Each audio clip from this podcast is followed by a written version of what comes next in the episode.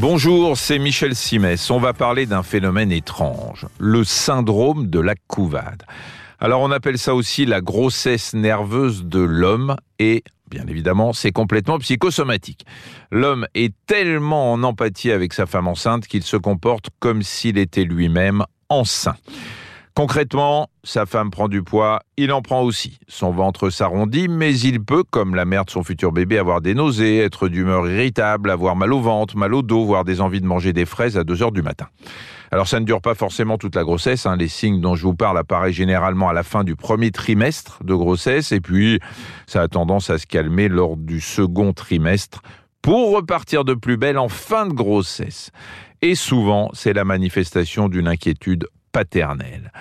Un futur père veut toujours que la grossesse de sa compagne se passe bien, donc l'inquiétude est légitime. Mais parfois cette inquiétude le submerge au point qu'il se demande s'il saura être un bon père, qu'il s'interroge sur ce que sera sa place dans le foyer familial une fois que l'enfant sera né et, dans certains cas, développe une forme de jalousie parce qu'il sait que sa compagne vit quelque chose d'unique que lui ne connaîtra jamais. Et c'est tout ça qui se bouscule dans le crâne du futur père et peut le conduire à faire une couvade. Alors, que faire quand on se dit qu'on est peut-être concerné? Bah Déjà, il faut en parler. Hein. Dans certaines maternités, il existe des groupes de parole sur le thème devenir papa et ça évite bien des dépressions. De nos jours, une femme enceinte est suffisamment entourée sur le plan médical pour que le couple puisse trouver un interlocuteur fiable. Ça peut être le gynéco, ça peut être un psychologue ou tout bêtement le médecin de famille. Tous ces gens sont évidemment de bons conseils. Il n'est d'ailleurs pas à exclure que le futur père soit amené à prendre les mêmes médicaments que la future mère parce qu'il a lui aussi des nausées ou mal quelque part.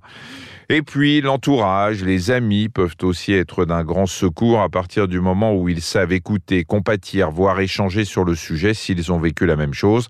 Mais le plus important, c'est que le futur père assume son nouveau statut en se projetant utilement dans l'avenir. Quand un heureux événement se profile, il faut préparer la chambre du futur bébé. Ça, c'est une occupation utile qui vous replonge dans la réalité. Même chose pour l'achat de tout le matériel de puériculture. Il faut également penser au faire-part. Bref, il y a mille et une manières d'aborder les choses en restant actif plutôt qu'en se faisant des nœuds dans le cerveau. Merci d'avoir écouté cet épisode de Ça va beaucoup mieux. Si vous avez aimé, n'hésitez pas à en parler autour de vous et à nous mettre des étoiles.